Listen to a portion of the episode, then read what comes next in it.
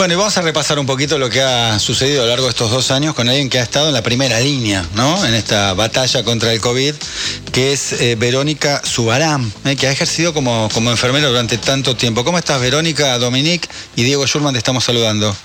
Hola, buenos días, Dominique y Diego. Bien, bien, todo bien. Bien. Acá un poco nerviosa porque la verdad que es la primera vez en mi vida que salgo. Tranquila, no hay problema. Es una charla. es una charla con, con amigos en un café. Quédate tranquila. Perfecto. A ver, te- te- recuerda un poquito qué pasaba hace dos años. ¿En dónde Oh. estabas vos? ¿En qué estabas trabajando? ¿Cómo te entraste la noticia? Nada, y qué reacción ante lo desconocido, ¿no? Como una, una pandemia por, por el COVID. Sí, sí, realmente fue. Qué momentos eso. Yo hace 20 va a ser 27 años que ejerzo como enfermera. eh, en est- hace 11 años que vivo acá en Paraná porque soy oriunda de Federación Entre Ríos.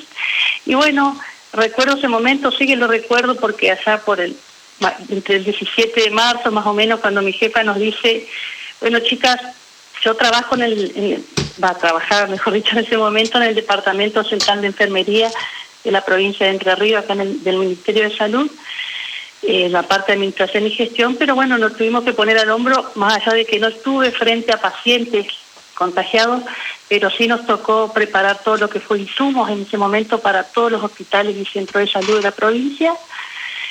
Así que bueno, eso fue nuestro trabajo en ese momento, preparar insumos en ese momento que todos los hospitales, todos los enfermeros, nuestros colegas desesperados ante la incertidumbre de lo que era, lo que era esta, esta enfermedad, este, exigían, ¿no? Exigían de, de poder tener todos los elementos de protección.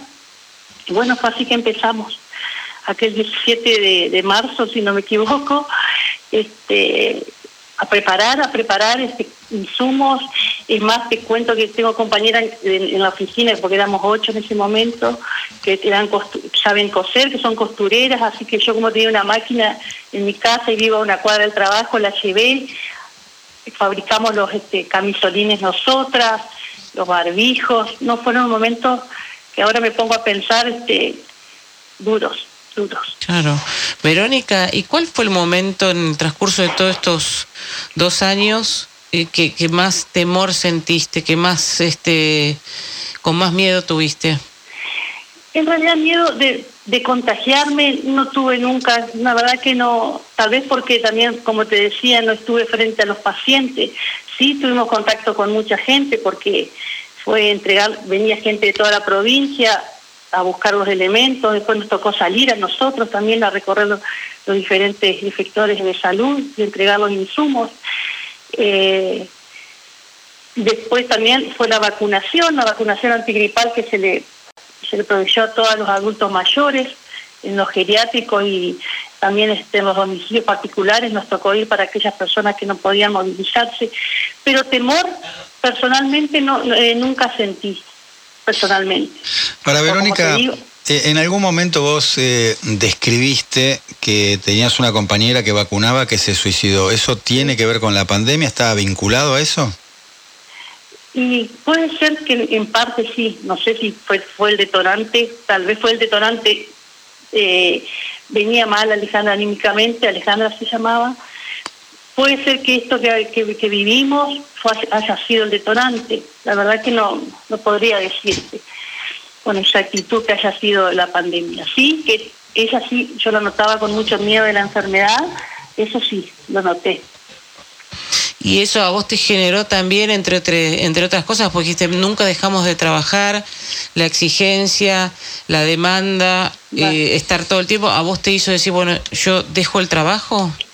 Mira, en ese momento no fue un año que la verdad que trabajamos mucho, porque bueno, como te decía, siempre preparando los insumos, vacunando, primero contra la gripe, después ya la campaña de, de la vacuna COVID, que también fue muy demandante. A mí me tocó lo que fue hacer domicilios, después en lugares en lugares de puestos de vacunación que tuvimos, las primeras vacunas, la gente des- desesperada, sin, sin el turno que le correspondía, se acercaba y te exigía que le hagas. Eh, la verdad que fue un año que trabajamos, yo creo que sin parar, y en ese momento, bueno, digamos, yo me sentí bien al ofrecer todo lo que hice, pero el año pasado, ya en octubre, empecé a sentirme mal. No, decir que atribuirle todo lo que fue la pandemia, no sé si fue todo, creo que se me juntaron muchas cosas y eso fue la, determinación de decidir dejar de trabajar. ¿Y cómo es laburar en medio de la pandemia, no? Eh, el laburo de enfermera, digo, por el desgaste que significa luego la atención permanente. No sé qué pasaba con el tema vacaciones porque eran tenían mucha demanda eh, además. Me imagino con no un gran salario, ¿no? Que es una protesta general de toda la Argentina de los enfermeros.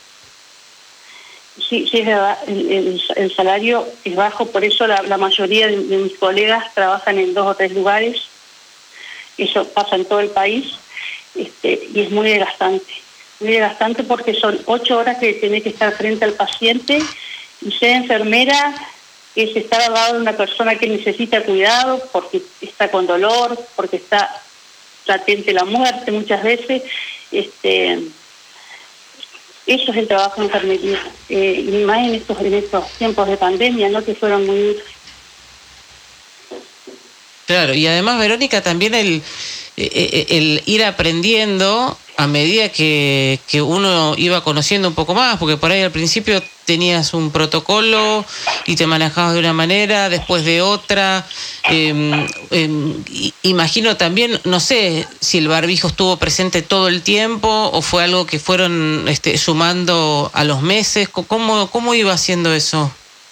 Sí, eso sí fue, fue otro tema, como decís vos, los protocolos de, bioseguridad.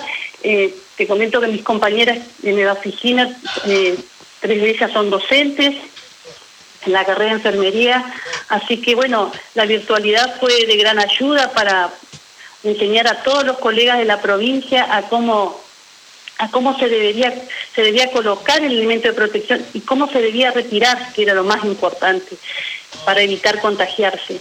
Este todo eso fue fue digamos también mucho tiempo de dedicación, de dudas que, llamaban las compañeras, las, colegas para, para consultar, ¿no?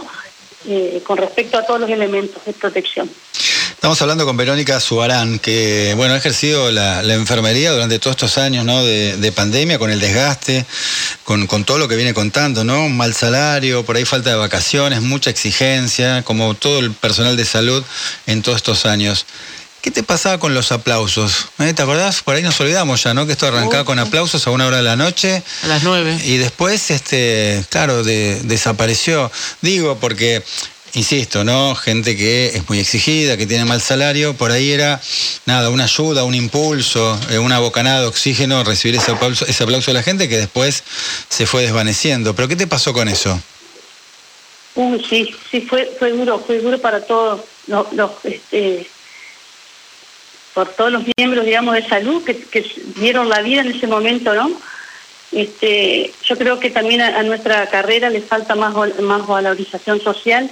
Creo que es una profesión que, bueno, la, tenemos que pelear más para que sea valorada como tal, porque es una profesión como cualquier otra, con este, necesitamos una preparación, mucho estudio para estar al lado de un paciente.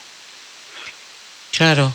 Y además, Verónica, también dentro de esas instancias estaba lo de los aplausos, que después se olvidó, y después lo que empezó a pasar con, con la gente, con las vacunas, que pedían, este, ¿no es cierto? También debe haber sido otro momento de tensión cuando exigían y cuando con todo lo que ha pasado, ¿no? Ya sabemos del vacunatorio y demás, que, que también es, eso generó hasta, recuerdo algunos momentos como de, de, violencia por parte de, de la sociedad hacia ustedes. ¿Te pasó a vos?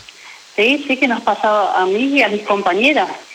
Eh, resolver situaciones que, bueno, este, mi jefa, que era la que nos comandaba nuestro grupo, tenía que resolver esas situaciones cuando te aparecían personas de 90 y pico de años porque no la habían este, citado, que vivían solas. No, fueron momentos, momentos tensos y que desgastan realmente porque la verdad que la vacuna nos merecíamos todas, ¿no? En ese momento, pero bueno, se priorizaba la, gente mayor, que eran las que tenían más este, probabilidades de contagiarse. Este, sí, sí, la verdad que lo recuerdo y este, fue, fueron momentos, momentos. Este, Verónica, eh, los aplausos, ¿no? Estaba la contraparte en algunos lugares, no sé si te pasó o le pasó a algún conocido tuyo, alguna conocida tuya, eh, que son las agresiones, ¿no? Que empezaron a sufrir en algún momento eh, personal médico, precisamente por esto que contamos, la falta por ahí de vacunas o la exigencia por lo que fuese. Eh, ¿Vivieron alguna situación así? La verdad que eh, sí, sí hemos vivido situaciones, sí, sí, sí, sí, sí, de, que, de, tener que intervenir la, policía porque había gente que se sacaba muy mal. Y la verdad que como le explicábamos nosotros, hay cuestiones que no dependían de nosotros, nosotros brindamos todo lo mejor para que todos puedan recibir la vacuna, pero bueno, esas situaciones a veces suceden y bueno, hay que dejarlas pasar y continuar porque, digamos, la demanda era, mucha. ¿Y hoy cómo estás, Verónica? ¿Dejaste ya el trabajo? Eh, eh, eh, ¿Qué estás haciendo? ¿Ya no querés saber nada con todo lo que tenga que ver con salud? Como te contaba, ya en, octubre, noviembre del año pasado me empecé a sentir muy mal, anímicamente, desganada, desmotivada. Así que bueno, ya llego al trabajo y se lo planteo a mis jefas y a mis compañeros que ya no quería seguir trabajando, que no era una cuestión de, del trabajo en sí con ellos, porque la verdad que es un grupo humano hermoso, donde aprendí mucho, pero que bueno que yo ya no, no quería saber más. No, no porque estaba agobiada, realmente eh, me afectó mucho. Y fue así que me tomé un mes de licencia para ver, me dijeron, bueno, Verónica, tomate un tiempo, tal vez necesitas descansar y replantearte algunas cosas, acá esperamos nuevamente. Así que me tomé el mes, pero no, se me la pasé muy mal, muy mal porque estuve, creo que fueron ataques de pánico, de despertarme de noche y no poder dormirme, sentir un vacío en el pecho, un dolor, una sensación muy desagradable. ¿Y, qué, te, qué, te imaginas haciendo eh, fuera de la enfermería? Y bueno, eh, yo creo que uno vive de proyectos, así que algo va a surgir. Yo vivo, este, me he vuelto a Federación, que es mi ciudad oriunda, y, es una ciudad netamente turística. Tal vez pueda emprender en algo de eso, tal vez sea eso mi, futuro. Por el momento, este, ahora todavía estoy en Paraná porque, bueno, vengo a, mi nieta comenzó la escuela, así que su mamá también es este, trabajadora de salud, está en su segundo año de residencia y se le hace un poco complicado organizarse, así que bueno, en este momento estoy este, actuando como abuela. Claro. Y, es todo mucho más alegre, ¿o no, Verónica? Uy, sí, sí, sí. Yo sé que no es una decisión, como le, le decía a muchos, que se la puede tomar cualquiera, ¿no? Sobre todo aquellas mujeres que mantienen un hogar. Bueno, me emociona.